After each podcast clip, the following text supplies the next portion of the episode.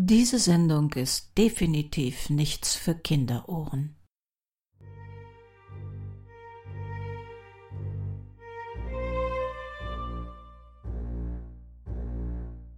Kalis Suyamani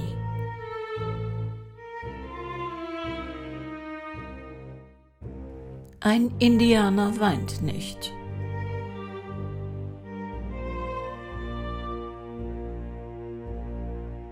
Eine Folge aus der Reihe True Crime History.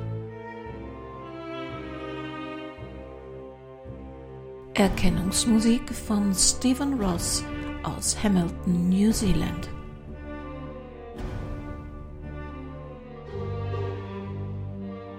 Eine Produktion des Krimi-Kiosk Verlages Petra Weber in Köln.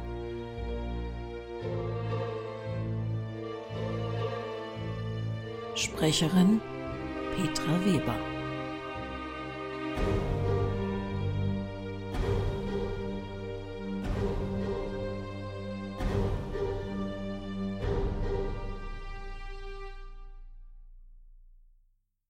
Beginnen wir heute mal in der Mitte der Geschichte und damit am Tag des Verbrechens. Die Vossische Zeitung Berlin schreibt am 7.8.1930 im Hause Joachim Friedrichstraße 33 in Halensee spielte sich in der vergangenen Nacht eine grauenvolle Bluttat ab. Der 25 Jahre alte Journalist Ballistros Thielecke erstach seine 47 Jahre alte Mutter Camilla Neuhaus Thielecke in der Badewanne. Um 6 Uhr früh stellte sich der Täter auf dem 137. Polizeirevier und gab an, die Tat in Notwehr begangen zu haben.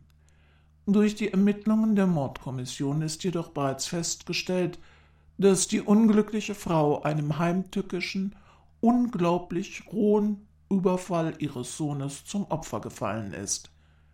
Die Nachforschungen des Kommissars Nebe haben bisher folgenden Tatbestand ergeben. Also Ballistros Thielecke heißt in Wirklichkeit Kallistros Max Thielicke. Doch um die Namensverwirrung perfekt zu machen, keinen der beiden Namen gibt Kallistros bei seinem Auftauchen im Revier an. Dort stellt er sich als Journalist Kalis Suyamani vor. Warum, erfahren wir später. Geboren wurde er jedenfalls am 4. Oktober 1905 als Kallistros Max Thielicke. Nicht erst in unserer Zeit zeigen sich Eltern peinlich kreativ bei der ausgefallenen Namensgebung ihrer Sprösslinge. Den exotischen ersten Vornamen verdankt er der populären Zigarettenmarke jener Zeit, Kallistros, und soll wohl undezent unterstreichen, dass seine Mutter, die überspannte Modellschneiderin Camilla, das spätere Opfer, einen verheirateten, wenn auch nicht mit ihr verheirateten, betuchten Zigarettenfabrikanten als Vater behauptet. Die Vossische Zeitung gibt im Folgenden wieder, was sie bei der Recherche in der Nachbarschaft des Opfers erfahren hat. Ein Reportervorgehen, das heute noch bei Medien sehr beliebt ist, und genau wie heute spiegelt das Herausgefundene zwar nicht die Wahrheit, aber das, was Camilla Neuhaus-Tschöckel, geborene Thielecke, ihre Nachbarschaft glauben ließ. Frau Thielecke bewohnte im Gartenhaus im vierten Stock eine aus zwei Zimmern, Küche, Bad und Nebengelass bestehende Wohnung. Die Frau, die als außerordentlich fleißig und liebenswert geschildert wird, verdiente sich ihren Lebensunterhalt durch Schneidern. Ihr erster Mann war im Weltkrieg gefallen. Aus dieser Ehe ist ihr Sohn Ballistros hervorgegangen. Vor zwei Jahren verheiratete sich die Witwe zum zweiten Male, wurde aber von ihrem Manne verlassen und nahm daraufhin ihren Mädchennamen wieder an. Oh ja, eine reizende Frau und gute Mutter. Naja, natürlich ehrbar, der Sohn ist ehelich geboren in dieser Variante, hart arbeitend und vom Schicksal in Gestalt des zweiten Mannes namens Walter Zschöckel schlecht behandelt. Des Weiteren macht die Zeitung auch Nachbarn aus, die, jetzt in der Rückschau auf das Verbrechen des Sohnes, ähm, natürlich von Spannungen zwischen Mutter und Sohn berichten, von Angst, ja gar davon, dass Frau Thielicke erleichtert gewesen sei, dass ihr Sohn endlich in eine andere Stadt ziehen wollte. Kurzum, die Umstände der Tat sowie der 25-jährige Täter und das 47-jährige Opfer selbst sind merkwürdig. Gegen elf Uhr nachts hört man aus der Wohnung von Frau Thielicke einen Schrei. Erst am Morgen gegen sechs Uhr taucht Kallistros im Revier auf und erzählt, er habe seinen Vormund getötet. Er schildert ohne erkennbare Gefühlsregung, er sei am Abend in die Wohnung seiner Mutter gekommen und habe von ihr gehört, dass sie ein Telegramm aus Chemnitz erhalten habe, mit der Nachricht, dass ihre Schwester gestorben sei. Sie habe ihm erzählt, dass sie zur Beerdigung fahren wolle. Zwischen elf und zwölf Uhr nahm seine Mutter dann ein Bad. Da er noch etwas mit ihr besprechen musste, nahm er auf einem niedrigen Hocker neben der Wanne Platz. Plötzlich sei seine Mutter beim Aussteigen zur Seite entglitten, auf die Erde gefallen, und als er sich bückte, um sie wieder aufzuheben, hörte er ein Knacken wie aus einem Pistolenhahn. Wissend, dass seine Mutter von ihrem ersten Ehemann her noch eine schwere Armeepistole besaß und aus Furcht, dass sie ihn erschießen werde, griff er zu seinem zweischneidigen amerikanisch-indianischen Dolch, den er seit seiner Jugend immer mit sich trug, und stach auf sie ein.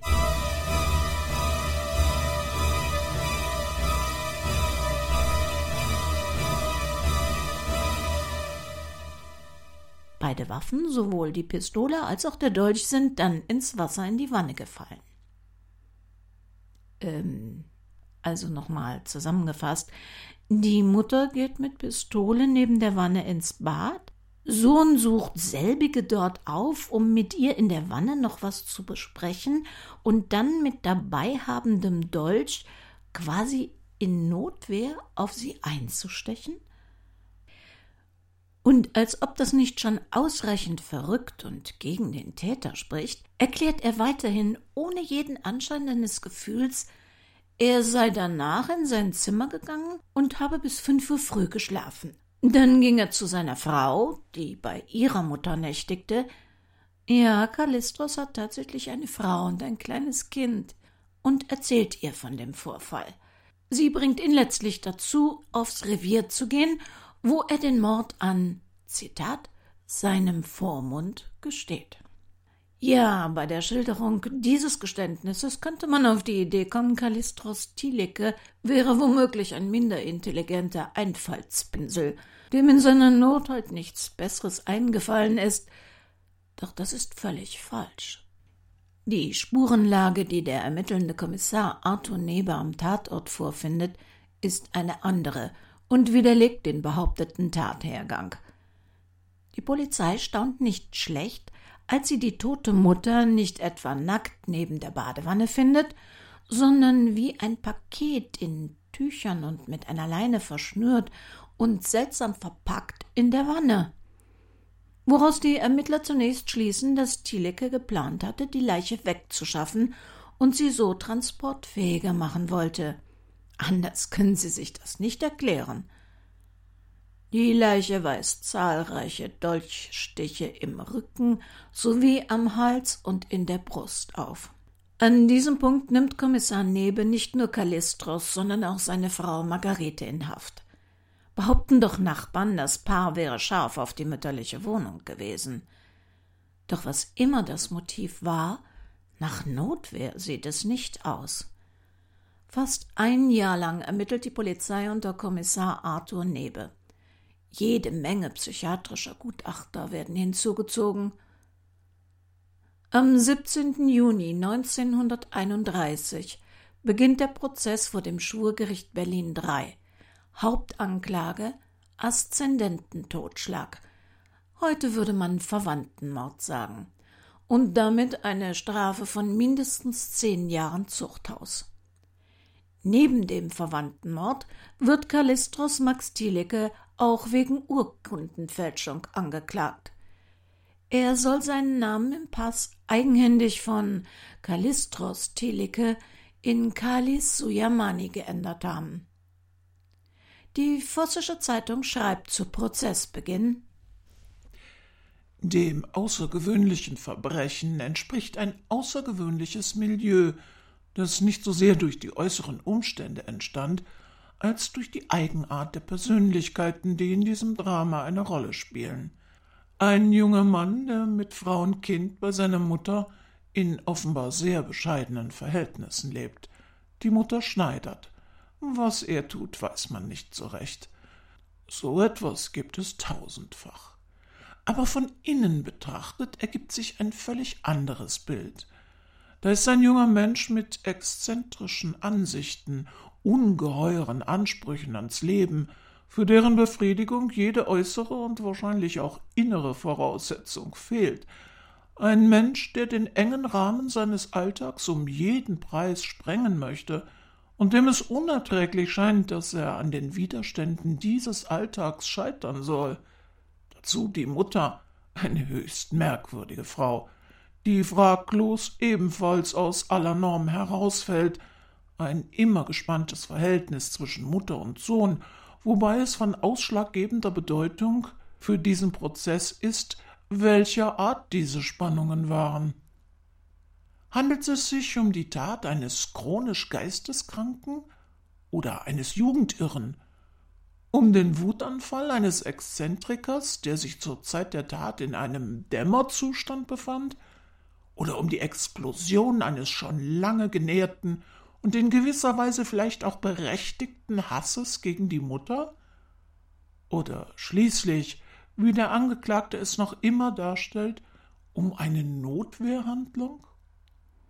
Denn, und das ist vielleicht das Sonderbarste an diesem Prozess, dass der Angeklagte, der seine Mutter mit fünfzehn furchtbaren Messerstichen in einer Situation tötete, die einen Angriff oder Gegenwehr fast ausschloss, von Anfang an behauptete, seine Mutter habe ihm nach dem Leben getrachtet. Er habe geglaubt, sich gegen einen direkten Angriff zur Wehr setzen zu müssen, und dass diese Behauptung trotz ihrer Unwahrscheinlichkeit nicht ohne weiteres zurückgewiesen werden kann.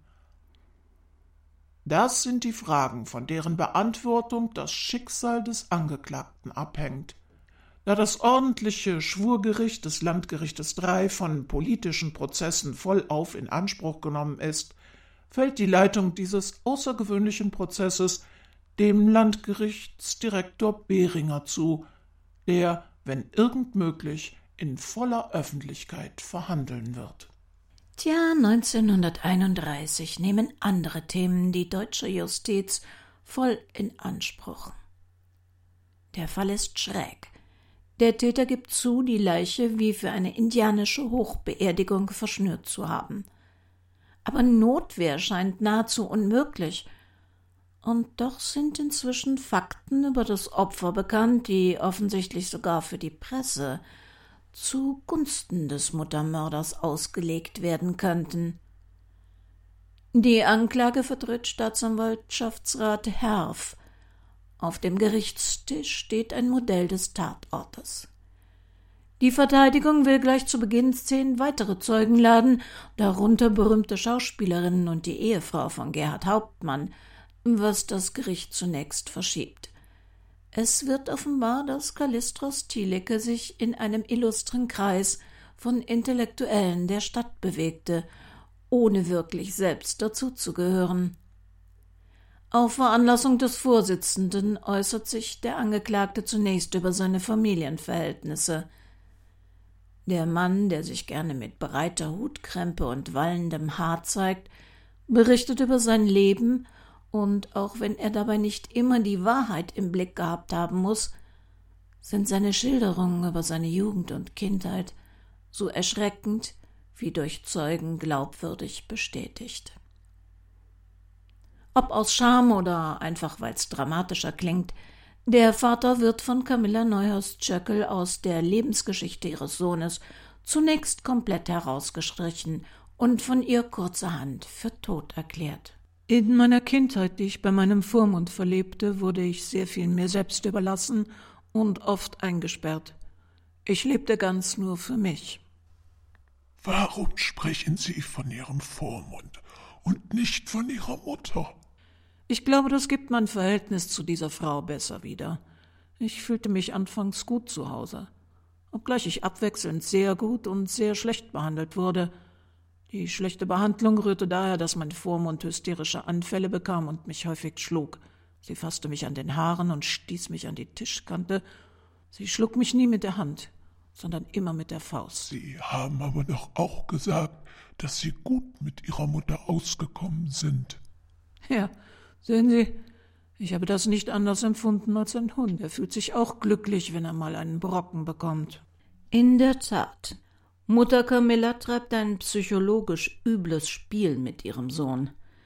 In einem unberechenbaren schnellen Wechsel von Affenliebe und Zurückweisung hält sie ihn in Abhängigkeit von ihrer Zuneigung, dressiert ihn gekonnt Märchen über seine Herkunft zu erzählen, lässt den intelligenten, fantasiebegabten kleinen Jungen wie ein Zirkusäffchen bei Besuchern unter wechselnden Namen und wechselnden Herkunftsgeschichten auftreten, lässt ihn einerseits im Unklaren über seinen Vater, bringt ihn aber immer wieder mit ihm zusammen, um amüsiert zu beobachten, wie beide sich mit ihrem unterschiedlichen Wissensstand über ihre Beziehung quälen, stets darauf bedacht, dem anderweitig verheirateten Vater möglichst viel Alimente abzupressen. Brutale hysterische Wutausbrüche verfolgen Kallistros, wenn sich neben ihr womöglich andere Bezugspersonen anbahnen könnten, Kallistros lebt zwischen ständig wechselnden Männerbekanntschaften in Ungewissheit, Fantasie, Angst und Dreck, ohne jede Chance, eine eigene Identität zu entwickeln. Der Angeklagte erzählt weiter, dass seine Mutter, als er 15 Jahre alt war, mehrfach versucht habe, ihn zu töten. In der Wanne wollte sie ihn ertränken, oder ihn mit von ihm aus dem Schullabor gestohlenem Zyankali vergiften, Gas im Schlaf zu ersticken. Kallistros erinnert sich, dass seine Mutter im Zeitungsartikel zeigte, in denen Mütter, die ihre Kinder getötet hatten, glimpflich davongekommen waren. Ob die Modellschneiderin Camilla ihren Sohn wirklich töten oder nur effektvoll quälen wollte, ist letztlich egal. Kallistros Thielicke glaubte begründet, dass sie ihm nach dem Leben trachtete. Er war sogar zur Polizei gegangen, zu ihren Ärzten und in Einrichtungen, um Hilfe zu bekommen und seine Mutter entmündigen, in eine Anstalt einweisen zu lassen. Doch er konnte keine ausreichenden Beweise vorbringen, und man sagte ihm, dass erst etwas Schlimmes geschehen müsse, bevor man was für ihn tun könne.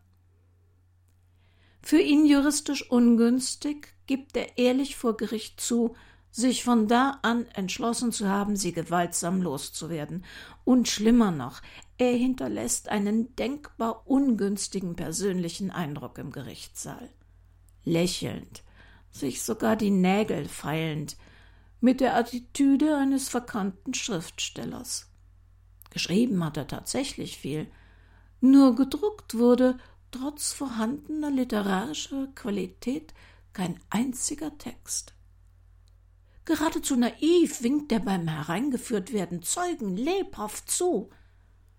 Und nicht nur das, aus Sicht von Beobachtern befremdlich und unangenehm detailliert, sachlich konzentriert, schildert er die Tat in allen winzigsten Kleinigkeiten. Das Schreien des Opfers, ihr Gesichtsausdruck, alles, was er gehört, was er gefühlt, was er gesehen, was er angenommen, was er wahrgenommen hat, und wie er es einschätzt, ohne erkennbare Regung. Er gibt zu, nach der Tat fühlte er sich besser, erleichtert. Dass er erklärt, das Bad nur gereinigt zu haben, weil es seinem Reinlichkeitsempfinden zuwider war und er kein Blut sehen kann, macht es für Gericht und Geschworene nicht leichter. Wie war es zu diesem seltsamen Verbrechen gekommen?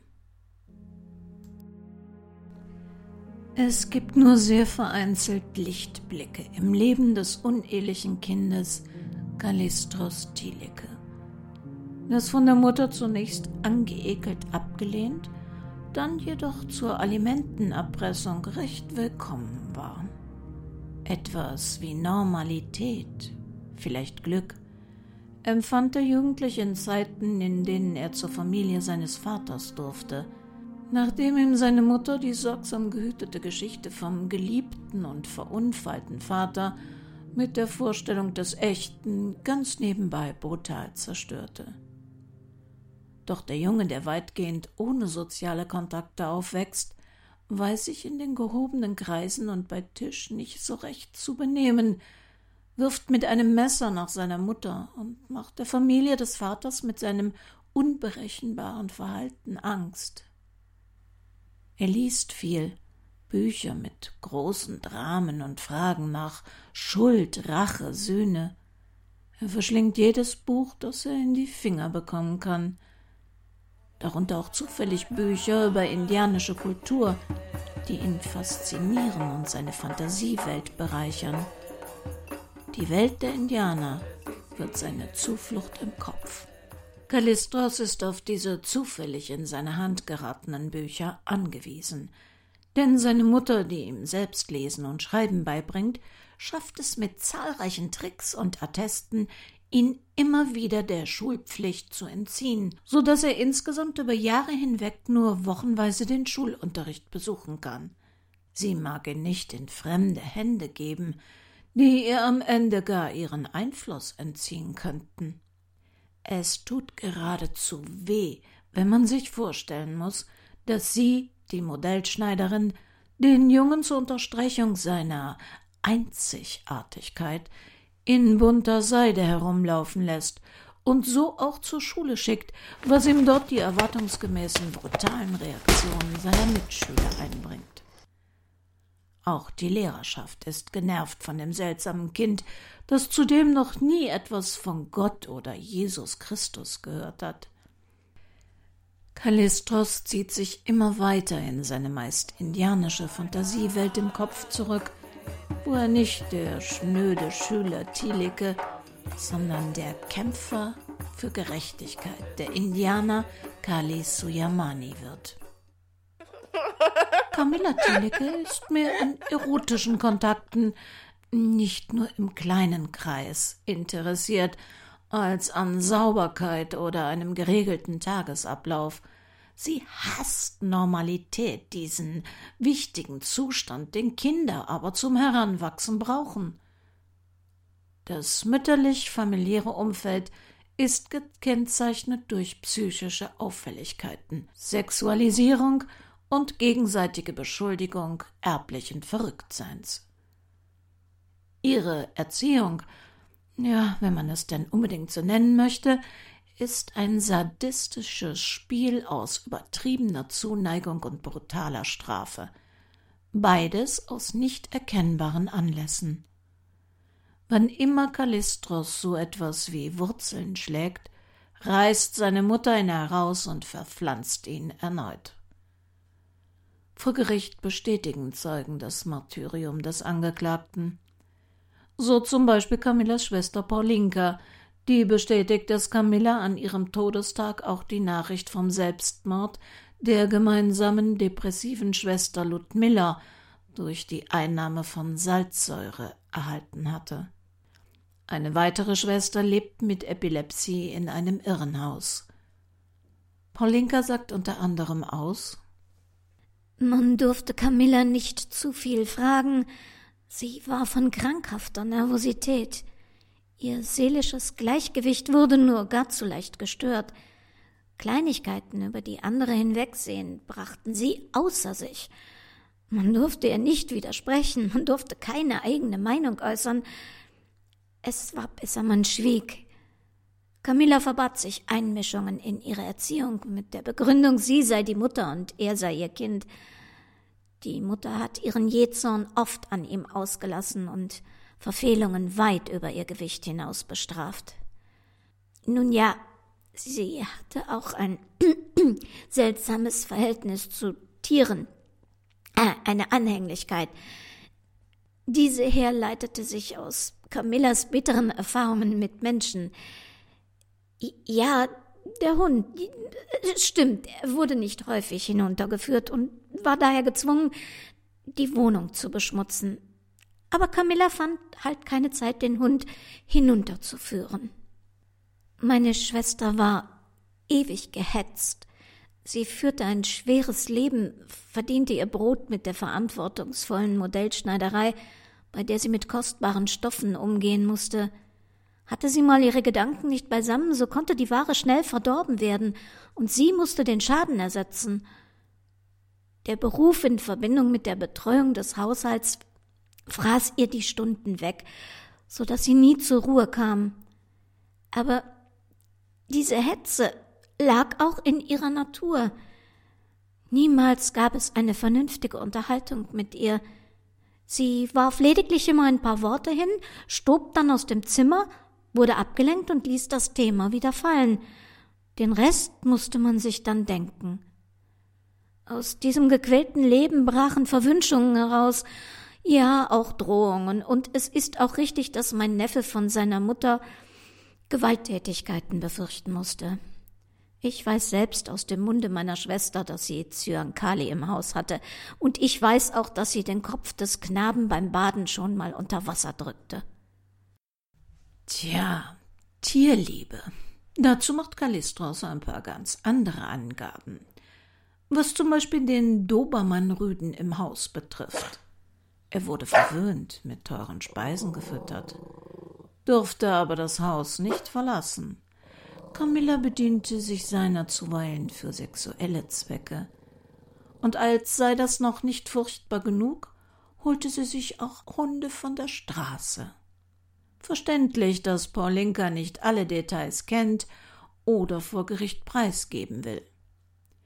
In diesem chaotischen, übersexualisierten Haushalt zwischen Hundekot und Seidenstoffen gelingt es Kalistros trotz mangelhaften Schulbesuchs, das Schulpensum so weit mitzuhalten, dass er aufs Gymnasium darf. Einerseits sieht seine Mutter die Gefahr, dass ihr Spielzeug ihr entgleitet. Andererseits hebt der Gymnasiast im Haus ihr eigenes Image und beschäftigt ihn außer Haus, so dass sie sich nicht um ihn kümmern muss. Doch sie gerät an den Rand ihrer Belastbarkeit. Als Kallistros im März 1917 kriegsbedingt und infolge einer Mittelohrentzündung droht, sitzen zu bleiben, sieht Camilla ihr Image in Gefahr. Der Sohn soll schließlich mal was Geniales werden. Ihre chaotische familiäre Situation spitzt sich außerdem zu. Der Junge muss kurzzeitig ausgelagert werden. Sie will ihn auf die Odenwald Privatschule anmelden. Doch der Tod seines Stiefvaters, Walter Neuhaus, durchkreuzt diese Pläne. So kommt es, als Camillas Ehemann 1917 im Lazarett stirbt, zu Kinderlandverschickungen im Frühling der Jahre 1917 und 18. Kallistros lernt in Ostpreußen und Litauen das Landleben kennen und lieben. Er lernt als 13-Jähriger schon Litauisch, Russisch, Sanskrit und Jüdisch. Und er lebt auf. Kallistros Vater darf in dieser Zeit nur noch für den Lebensunterhalt seiner Ex-Geliebten aufkommen. Durch den Tod des Stiefvaters platzt zunächst die geplante Aufnahme in die private Odenwaldschule. 1918 klappt es dann durch Vermittlung von Camillas vermögenden Kundinnen doch noch. Der exzentrische, uneheliche Sohn einer, aus gesellschaftlicher Sicht, unbedeutenden Hinterhofschneiderin zwischen den verwöhnten Nachwuchs betuchter und prominenter. Odenwaldschule. Da klingelt was, stimmt's? Richtig. Eine reformpädagogische Internatsschule, von der man rückblickend sagen darf, dass dort über viele Jahre hunderten Schülern großes Leid durch systematischen sexuellen Missbrauch und psychologische Demütigung durch die Lehrerschaft zugefügt wurde. Reformpädagogisch heißt, werde der du bist. Persönlichkeiten und Selbstbestimmung sollen gefördert werden. Durchaus freizügig gesehen. In diesem Rahmen erotischer Selbstfindung gehört dann auch nächtliches Gemeinschaftsmasturbieren in den Schlafräumen dazu, wobei auch Kallistros erfahren muss, dass bei denen, die sich desinteressiert zeigen, dann schon mal mit Gewalt Hand angelegt wird, durch brutale Mitschülergruppen, die gerne zeigen, wo es lang geht. Nach drei Monaten verlässt Kallistros, der auch hier zwangsläufig aufgrund seiner ärmlichen Herkunft und seines exzentrischen Auftretens zum Außenseiter wird, die Schule, um für ein Jahr erneut in die Arme seiner liebenden Mutter zu müssen. Mutter Camilla sucht derweil Bewunderung um jeden Preis und ist bei der Wahl ihrer gerne auch jüngeren Liebhaber nicht zimperlich. Ihr Sohn verachtet diese Männer alle. 1919 gelingt es Camilla, die inzwischen eine beliebte Modellschneiderin ist, durch die Fürsprache einiger prominenter Kundinnen aus intellektuellen und Unternehmerkreisen, wie zum Beispiel der Ehefrau Gerhard Hauptmanns, ihren inzwischen 14-jährigen Sohn in der freien Schulgemeinde Wickersdorf unterzubringen. Man sollte glauben, nach den Erfahrungen mit seiner Mutter und in der Odenwaldschule beginne endlich ein Lichtblick im Leben des heranwachsenden Kallistros. Tja, die freie Schulgemeinde Wickersdorf ist ebenfalls ein reformpädagogisches Internatskonzept, über das dessen Mitbegründer Gustav Winneken dem Konzept des pädagogischen Eros folgend sagte Der Mann sieht den Knaben so schön und adelig, wie seine Liebe in sich träumt. Diesem Eros des Mannes kommt aber auch eine Sehnsucht des Knaben entgegen, die wunderbare Vertiefung des Gefühlslebens und der Empfänglichkeit, ein Orden edler Knaben und Jünglinge. In der freien Schulgemeinde pflegen immer einige jüdische Knaben und Mädchen zu sein, die durch eine edle Rassigkeit das Auge erfreuen. Aber es sind verhältnismäßig doch wenige. Von der Mehrzahl wird man sagen, dass sie bestenfalls ein guter Mittelschlag sind. Und so geht es in Wickersdorf weniger um die Mensch als um die erotische Mannwerdung. Allerdings, und da war das Lehrpersonal sich einig, nicht auf schmuddeligem Gassenniveau. Nein, hier bilden Theater, Poesie, Malerei, Musik, schöne Künste, Sport und Schöngeistiges das intellektuell-musische Plateau, auf dem pädophiles Frischfleisch herangezogen wird. Die vorrangige Aufgabe der Kameradschaft ist es, als zentraler Ort des pädagogischen Eros zu funktionieren. In seiner umfangreichen und über Jahre andauernden Korrespondenz mit Schülern bot Winneken denjenigen, zu denen er sich hingezogen fühlte, den auserwählten Status intimer Zweisamkeit. Diese Haltung zieht sich durch den gesamten Lehrkörper. So verwundert es nicht, dass der dreizehnjährige Kallistros von einem seiner Lehrer beansprucht und vergewaltigt wird. Und auch im Schülerkreis ist er kräftigeren Jungen unterlegen. Als er seine Mutter um Hilfe bittet, erklärt sie ihm, dass er sich abfinden solle.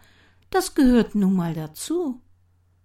Später wird sich herausstellen, dass die meisten Wickersdorfer Schüler, zwar intellektuell hochgebildet, fürs praktische Leben aber so gut wie gar nicht gerüstet sind. Vier Jahre erduldet Kallistros das Wickersdorfer Internat. Eine Zeit, über die er später wenig berichtet, die ihm aber zumindest ermöglicht, in seinen Fantasiewelten ungestört weiterzuleben, Sprachen zu erlernen und indianische Kulturen zu erforschen. Er bricht schließlich ohne Abschluss die Schule ab, was ein Studium in Deutschland unmöglich macht. Sein Vater stirbt und gemeinsame Pläne können nicht mehr verwirklicht werden. Zudem ist Camilla Hüterin seiner Ausweispapiere und nutzt diese Macht, um ihren Sohn zu tyrannisieren. Trotzdem, so gibt er vor Gericht an, gelingt es ihm, Studienreisen nach Frankreich, Mexiko, Kuba und in die USA zu machen. Beweise in Form von Andenken, Fotos oder Postkarten gibt es dafür nicht. Camillas Schneidergeschäfte laufen hervorragend. Sie stellt junge Frauen als Aushilfen an, um alle Aufträge bewältigen zu können, darunter auch die junge Margarete Schley. Sie interessiert sich für Kallistros und seine Studien, seine Aushilfsjobs, mit denen sich der verkannte Schriftsteller mehr schlecht als recht über Wasser hält. Als er 1926 überaus glücklich zufällig Dr. Franz Boas, einen damals sehr bekannten Ethnologen und Indianerforscher, bei seinem Aushilfsjob im Berliner Völkerkundemuseum trifft, passt das seiner Mutter überhaupt nicht. Will da einer an ihrem Spielzeug mitmanipulieren? Sie unterbindet Kallistros Arbeit dort sofort. Heimlich trifft sich Margarete Schley mit dem Sohn ihrer Chefin und heiratet ihn im März 1929 in Paris. Einen Tag vor Silvester, im Jahr 1929, wird dem jungen Paar eine Tochter geboren. Winona heißt das Mädchen, ein Name aus dem Sioux-Dialekt, der erstgeborene Tochter bedeutet. Sie planen heimlich in die USA auszuwandern. Camilla spuckt Gift und Galle, als sie von der schwangeren Schwiegertochter erfährt. Nicht nur, dass ihr das Weib die Macht über Kallistros streitig macht, das Luder ist auch noch mit einem Balk schwanger. Ja, Sex, aber dieser widerliche Auswurf des weiblichen Körpers, den man Geburt nennt? Und dann muss sie ihren Sohn auch noch mit diesem Auswurf und seiner Mutter teilen? Als die junge Familie in finanzielle Not gerät und bei ihr einzieht, genießt Camilla die ihr damit neu gegebene Macht und lässt keinen der drei darüber im Zweifel, dass sie sich besser vor ihr in Acht nehmen. Sie schikaniert Kallistros und seine Frau bis aufs Blut. An jenem Sommerabend im August 1930 findet die Situation ihr bekanntes tragisches Ende in Camillas Badewanne. Kallistros glaubt an jenem Abend, in dem speziellen Moment, in dem er über seine Mutter herfällt, gehört zu haben, dass sie sich an seinem Kind vergreifen wolle. Es sollen schon früher Sätze wie Ich werfe diese Brut aus dem Fenster gefallen sein, und Kallistros und seine Frau hatten jeden Anlass, das ernst zu nehmen. Laut Vossischer Zeitung muss Sanitätsrat Dr. Leppmann in seiner schlichten und aufrichtigen Art bei Prozessende zugeben, dass er nicht darüber hinwegkommen kann, dass er nicht weiß, was sich in jenen verhängnisvollen Stunden des Mordes letztlich wirklich zugetragen hat. Der Angeklagte erlebte eine durch die pathologische Mutter herbeigeführte, verständnislose, lebensfremde und gewaltsame Entwicklung, die auch einen normalen Menschen auf falsche Wege hätte leiten können. Dieser Mensch hier aber war von vornherein nicht normal, sondern erblich, hauptsächlich von Seiten der mütterlichen Familie, aufs schwerste belastet. Was sich ergibt, ist, bis zu der entsetzlichen Tat immer noch besser, als was man eigentlich sogar hätte erwarten sollen. Aus dem scheuen und verschüchterten Kind wird ein stiller, zurückhaltender, zarter und reiner Erwachsener von einseitiger Begabung und abgelegenen Interessen. Dem Urteil einiger Zeugen die für ihn die Bezeichnung reif angeben, stelle ich die Erkenntnis entgegen, dass zwar zu einer gewissen Zeit die Anschauungen des Jünglings fest wurden, besser verhärteten, dass er aber bisher niemals gezeigt hat, dass er dem Leben gewachsen ist. Mancherlei Pläne und Versuche, aber schließlich ist er immer stecken geblieben.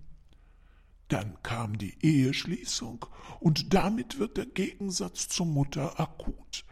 Was die Teilnehmer der Verhandlung zu ihrem Erstaunen erlebten, das hat auch mich, den Psychiater, überrascht, dass nämlich die Behauptungen des Angeklagten, die so unglaubwürdig klangen, sich als wahr herausstellten. Die Mutter hat wirklich immer wieder Äußerungen getan, aus denen ein verletzlicher Mensch die Überzeugung gewinnen konnte, sie trachte ihm und den Seinen nach dem Leben. Das psychiatrische Gutachten meinerseits lautet also keine Spur von irre sein, von Epilepsie oder von sonst einer geistigen Störung, bis auf eine Seltsamkeit, die fehlende Erschütterung des Gemüts, wenn er im Affekt oder auch bei aussetzendem Bewusstsein die Tat begangen hat, so müsste er bei der Erkenntnis, was er angerichtet hat, von Reue und Schmerz ergriffen werden. Stattdessen jene grauenhaft wirkende Gefühllosigkeit, deren Zeugen die Prozessbeteiligten hier geworden sind. Der Angeklagte erzählte mir von einem Traum. Er sah seine Mutter zu sich treten und ihm eine Speise bringen. Er sah also, dass sie ihn gut behandelte, wie in der ersten Kindheit. Trotzdem erwachte er wie aus einem Albtraum und fühlte sich, wie er mir gestand, erleichtert bei dem Gedanken, es ist nicht wahr, sie lebt nicht mehr. Wenn ein Kind über 25 Jahre hinweg von seiner Mutter isoliert und massiv gequält wird bis hin zur Todesangst, dann darf man es eigentlich nicht verwunderlich finden, dass der Gedanke an ihr neuerliches Auftauchen mehr Angst denn Glücksgefühle oder Reue verbreitet. Man sollte glauben, dass ein Psychiater dies versteht. Doch hier gilt es auch zu bedenken, dass wir uns in den dreißiger Jahren und im übertriebenen Mutterkult der Zeit befinden. Brutale Mütter und deren arme gequälte Kinder kamen darin nicht vor und so darf Kallistros kein Verständnis erwarten. Dr. Sidney Mendel plädiert auf unschuldig. Kallistros Thielicke hat, zur Überraschung aller, glaubhaft machen können, dass die Annahme, seine Mutter wolle ihn töten, durchaus nicht abwegig war. Unter dieser Annahme habe er quasi in Notwehr gehandelt, in jedem Fall aber ohne Planung und Vorsatz, weshalb höchstens Körperverletzung mit Todesfolge in Frage käme. Auch, und da ist sich Dr. Mendel sicher, eine Unzurechnungsfähigkeit aufgrund geistiger Erkrankung könne von den Gutachtern ja letztlich doch nicht völlig ausgeschlossen werden. Das hätte Kallistros viele Jahre Zuchthaus erspart. Er endet in seinem Plädoyer Töten Sie den Angeklagten nicht dadurch, dass Sie ihn noch so viele, viele Jahre ins Zuchthaus oder ins Gefängnis bringen. Geben Sie ihm trotz seiner traurigen, krankhaften Psyche bei seinen hohen moralischen und ethischen Qualitäten die Möglichkeit, für seine Familie und die Menschheit ein nützliches Mitglied zu werden. Staatsanwalt Herf beantragt dagegen nach einem anderthalbstündigen Plädoyer wegen Aszendententotschlags eine Zuchthausstrafe von zwölf Jahren und wegen Urkundenfälschung drei Monate Gefängnis. Als Gesamtstrafe zwölf Jahre und zwei Monate Zuchthaus. Die Untersuchungshaft von fast einem Jahr soll dem Angeklagten in voller Höhe angerechnet werden. Die Frage der Aberkennung der bürgerlichen Ehrenrechte stellt der Staatsanwalt dem Gericht anheim, hält sie seinerseits aber nicht für notwendig. Die Urkundenfälschung wird Kallistros Max Thielicke vorgeworfen, weil er den verhassten Nachnamen seiner Mutter, Thielicke, so unbedingt loswerden wollte, dass er ihn eigenhändig in seinen Papieren in den selbstgewählten Namen Kali Suyamani abgeändert hatte. Und was sagt der Angeklagte selbst in seinem Schlusswort? Der Herr Staatsanwalt hat die Ereignisse in dem Badezimmer so dargestellt, als hätten sie sich nacheinander übersichtlich und ordentlich abgespielt. Nein, im Gegenteil, es ging vor sich wie in einem russischen Film, wo alle Bilder übereinander kopiert sind. Sagen Sie doch selbst, ob Sie da noch rechts und links, vorher und nachher unterscheiden können. Ich bin ganz ehrlich gewesen in meiner Darstellung der Tat. Ich habe gesagt, von diesem hätte ich eine optische Erinnerung, von jenem eine akustische Erinnerung. Aber ich habe niemals gesagt, dass ich eine genaue Erinnerung hätte. Daraus erklärt sich auch, dass sich in meinen verschiedenen Vernehmungen Widersprüche vorfinden. Sie müssen auch bedenken, in welchem Zustand ich mich bei den Vernehmungen befand. Niemand hat in der viertägigen Verhandlung hier erwähnt, dass meine ersten Vernehmungen eigentlich eine Kette von Nervenzusammenbrüchen waren. Dass ich gebrüllt und geschrien habe, so dass man mich festhalten musste. Es ist mir ein Vorwurf daraus gemacht worden, dass ich so sachlich und kalt über meine Tat spreche. Ich bin dreißigmal mindestens über diese Dinge vernommen worden. Glauben Sie denn, dass ich beim dreißigsten Mal hier immer noch so reagiere wie bei der ersten Vernehmung? Ich bin auch so erzogen, dass man in der Öffentlichkeit seine Gefühle nicht offenbaren darf, sondern sich zusammennehmen muss. Ich fühle mich hier in der Behandlung repräsentativ verpflichtet, die Ruhe zu bewahren. Ich bin doch kein Waschlappen. Was würde denn werden, wenn ich das nicht täte? Ich bin doch kein Waschlappen. Wenn ich weinen will, so kann ich das hinterher tun. Und ich kann Ihnen sagen, dass ich die Nacht nach dem ersten Verhandlungstag nicht geschlafen, sondern geweint habe.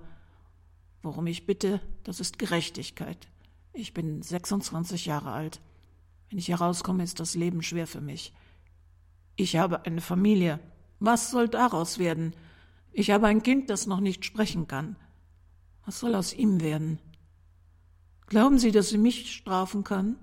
Nein, ich bin in meinem Herzen schon bestraft. Sie können mich nur zwingen, in Gefangenschaft ein unnatürliches Leben zu führen.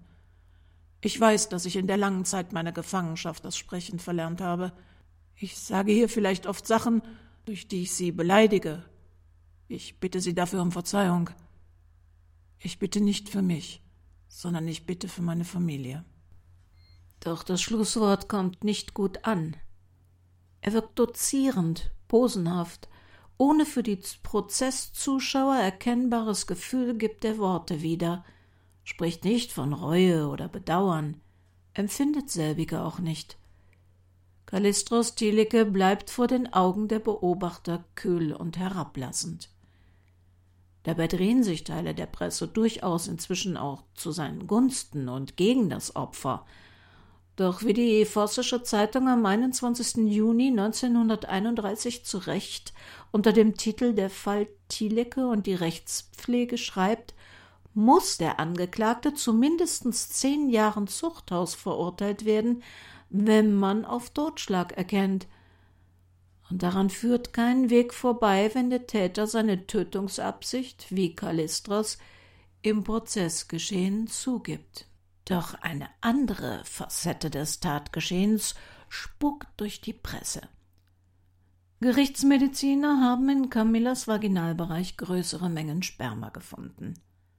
Aha, der erwachsene Sohn am Badewannenrand der sexuell hyperaktiven Schneiderin? Eine der allerersten Blutgruppenbestimmungen, die je in einem deutschen Kriminalprozess mit Sperma gemacht wurden, ergibt zwar die Blutgruppe des Sohnes, und auch wenn Kommissar Nebe und der Gerichtsmediziner daraus unverrückbar klare Schlüsse auf Inzest für sich ziehen, ist es auch nicht auszuschließen, dass einer der Handwerker, die an diesem Tag in der Wohnung arbeiten, dafür verantwortlich sein könnte. Zumal sich herausstellt, dass Camilla gerne Gäste zu sich ins Bad ließ, die auf dem Klodeckel sitzend beim Baden zusahen und eben nicht immer nur zusahen. Am Samstagnachmittag des 20. Juni 1931 wird Kallistros Max Thielicke zu zehn Jahren und eine Woche Zuchthaus verurteilt.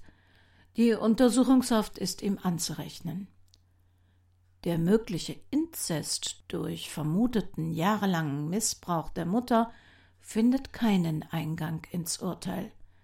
Wohl aber erkennt das Gericht eine Teilschuld des Opfers an der Tat an. Den Inzest bestreitet Kallistros, ob aus Scham oder weil es so war, jedenfalls vehement. Ganz nebenbei ist ihm in diesem Prozess zumindest eines gelungen. Waren noch zu Beginn die abenteuerlichsten Varianten von Kallistros Namen gedruckt worden, verwandelte sich inzwischen der verhasste Name Thielicke ob ein Fehler oder ein Dialekt, in Tilecke. Eine Revision und ein Gnadengesuch ans Gericht durch Dr. Mendel gestellt, wird abgelehnt. Was wurde aus ihnen? Der versierte Strafverteidiger Dr. Sidney Mendel ist bis zum Jahr 1936 Mitglied der Anwaltskammer Berlin. Er verlässt das judenverfolgende Deutschland und geht nach New York. Von dort aus tritt er in den Nürnberger Prozessen als Zeuge für mehrere Anklagen auf und setzt sich für die Aufklärung der Nazi-Verbrechen ein. 1967 stirbt Dr. Sidney Mendel in New York im Alter von 72 Jahren. Kriminalkommissar Arthur Nebe, der die Zeichen der 30er Jahre für sich zu deuten weiß, macht Karriere. Der ehemalige Soldat und Frauentyp wird 1933 Mitglied der Geheimen Staatspolizei und steigt 1937 bei der SS zum Leiter des Reichskriminalamtes auf. Er ist eng mit Himmler und Heydrich verknüpft. 1939 wird er SS-Brigadeführer und Generalmajor und ermittelt in dieser Funktion unter anderem gegen den Hitler-Attentäter Georg Elser. Arthur Nebe macht sich einen Namen bei der Suche und Umsetzung möglichst effizienter Massentötungsmethoden wie Gaskammern und Gaswagen. Unter seinem Kommando sterben tausende polnische Zivilisten. Er ist davon überzeugt, die Welt von Geisteskranken, Juden, Kriminellen und Zigeunern befreien zu müssen. Allerdings hält das den Opportunisten neben nicht davon ab, sich auch mit Hitlers Gegenlager zu verbünden. Als er an dessen Endsieg nicht mehr so recht glauben mag und das Stauffenberg-Attentat scheitert, verschwindet Nebe im Sommer 1944 vorsichtshalber. Doch am 2. März 1945 wird er gefasst und einen Tag später im Alter von 51 Jahren gehängt und Winona und Margarete Thielicke? Laut Peter Dudeks Buch Der Ödipus vom Kurfürstendamm lebten beide zunächst in München und später in Schleswig-Holstein, wo Kallistros Frau in einem Altenheim starb.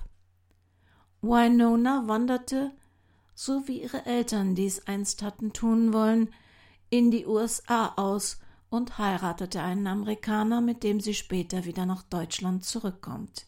Sie hat nie jemandem, auch nicht ihrem Mann, etwas über ihren Vater erzählt und fürchtete immer, eines Tages entdeckt zu werden. Und ihr Vater? Kallistros Thielecke? Er wird ins Zuchthaus überstellt und in Einzelhaft gehalten. 1932 schreibt die Vossische Zeitung im August ein Jahr nach der Verurteilung des Muttermörders Thielecke der Muttermörder Thielecke, dessen Bluttat vor zwei Jahren größtes Aufsehen erregte, ist gestern aus der Irrenabteilung der Plötzenseer Strafabteilung entwichen. Mit ihm ist der 27 Jahre alte Arbeiter Wischnewski aus der Anstalt ausgebrochen. Obwohl die Behörden bereits alle möglichen Maßnahmen in die Wege geleitet haben, konnte bisher von den beiden Flüchtlingen keine Spur gefunden werden. Das Gericht verurteilte Thielecke wegen Totschlags zu zehn Jahren Zuchthaus. Der Verurteilte verfiel jedoch sofort nach Verkündung der Strafe in Schwermut, litt an Wahnvorstellungen und Sinnestäuschungen, so dass es die Ärzte für gut hielten, ihn nicht mehr in Einzelhaft zu halten. So kam es, dass Thielecke in der Irrenabteilung der Plötzenseer Strafanstalt eine besondere Beschäftigung erhielt – Gemeinsam mit dem 27-jährigen Arbeiter Wischnewski, der wegen Rückfalldiebstahls bestraft war, bis zum Jahr 1935 noch in Plötzensee zu verbringen hatte und gleichfalls in der Geisteskrankenabteilung ständig beobachtet wurde, hatte man Thielecke den Posten eines Flurwächters zugeteilt. Beide gelangten in den Besitz eines Nachschlüssels, mit dessen Hilfe es ihnen gelang zu entkommen. Die Umstände des Ausbruchs, bei dem Kallistros Thielecke sich schwer am Bein verletzt, lassen annehmen, dass die beiden Flüchtlinge Helfer in und vor der Anstalt hatten. Wischnewski, der erst nach sechs Monaten wieder gefasst wird, erzählt später, dass ihm Unbekannte Geld und Papiere gegeben haben. Die Presse spekuliert, sie könnten aus Kallistros intellektuellen Kreisen stammen, was aber nie bewiesen wurde. Kallistros versucht mit seiner Frau und Tochter nach Russland zu fliehen, gerät jedoch am 9. September 1932 auf einem Bahnhof nahe der slowakisch-ungarischen Grenze in eine Ausweiskontrolle, wird verhaftet und schließlich an die deutschen Behörden ausgeliefert. Er muss zurück in seine Zuchthaus-Einzelzelle, wo er bis 1940 bleibt. Dann wird er in eine Welt im Krieg entlassen.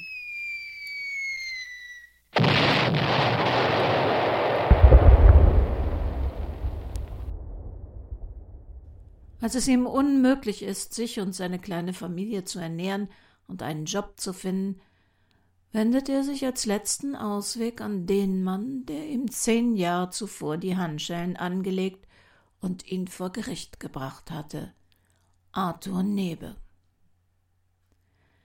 Und der hat auch gleich eine Verwendung für Kallistros, der mit Sicherheit in seine Denkkategorie geisteskrank muss entsorgt werden fiel. Er bringt ihn in der berüchtigten SS-Einheit des Obersturmbandführers Oskar Dirlewanger unter. Mord, Vergewaltigung und Raub sind das Wesen dieses Strafbataillons, das skrupellos und brutal nicht nur durch Polen marodiert. Ihr Anführer Dr. Oskar Dirlewanger ist ein verurteilter Vergewaltiger, der sich mehr als einmal an dreizehnjährigen Mädchen vergriffen hatte. Ein sadistischer, skrupelloser Säufer, der seine Truppe zu den schrecklichsten Morden und Vergewaltigungen antreibt und im Suff auch schon mal seine eigenen Leute erschießt, wenn die nicht grausam genug sind. Nach Recherchen des Journalisten Uwe Dannenbaum stirbt Kallistros Thielicke laut Karteikarte Angehöriger der SS-Sturmbrigade Dirlewanger, 36. Waffengrenadierdivision, Beruf journalistischer Assistent, in Polen am 21. August 1944 in einem Feldlazarett durch einen Kopfstreifschuss mit Gehirnbeteiligung. Wie es ihm in den vier Jahren seiner Dirlewanger Zeit ergangen ist, ist nicht herauszufinden. Eine Karriere durch außergewöhnliche Grausamkeit gefördert, hat er nicht gemacht.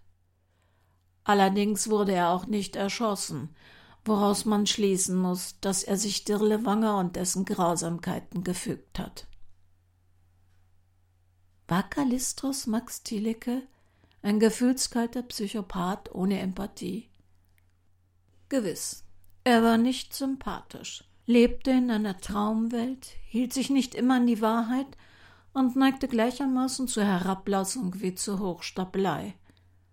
Seine Seele überlebte die Qualen von Missbrauch und Sadismus, von Dreck und Lieblosigkeit, nicht unbeschadet und nicht ohne mentale Folgen.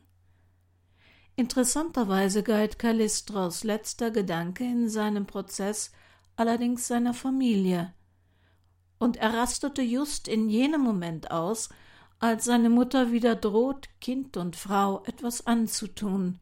Dass sie ihn schlecht behandelte, war er gewohnt. Nachdem die Zeitungen über den Mord an Camilla Neuhaus Jöckel berichteten, meldeten sich Freunde, Nachbarn und Menschen, die für Kallistros Charakter und Wesen aussagten.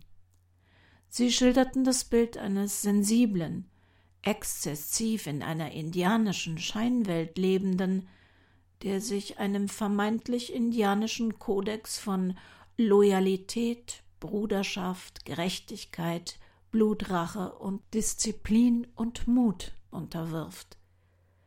Und sie zeichnen das Bild einer Mutter, die je nach Art der Manipulation durch Camilla entweder eine liebenswerte, fleißige, aufopfernde Mutter oder ein hysterisches Monster war. Ist es einem seit der Geburt missbrauchten und gequälten Menschen wirklich anzurechnen, wenn er sich zum Überleben unerträglicher Situationen, in denen ihm keiner zu Hilfe kam, einen seelischen Panzer geschaffen hat? Eine Scheinwelt, in der er das erhält, was er in der Realität vermisst?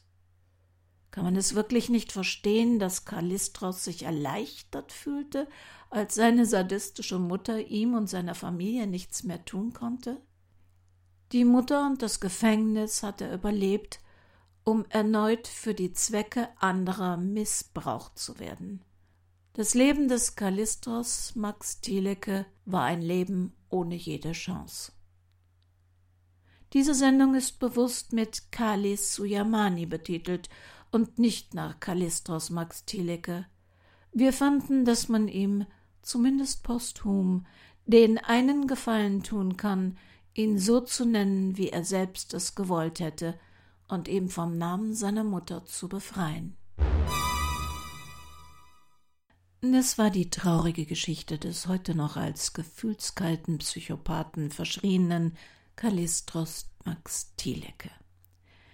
Der Recherche lagen unter anderem Berliner Zeitungen der Zeit, die Vossische Zeitung, Spandauer Zeitung, die Rote Fahne und andere zugrunde, sowie das Buch von Peter Dudek, der Ödipus vom Kurfürstendamm. Wenn Sie sich für die interessanten Aspekte der Reformpädagogik und die politischen Details der Protagonisten interessieren, dann sei Ihnen das Buch empfohlen. Wir hören uns wieder am letzten Donnerstag im Februar, den 25.02.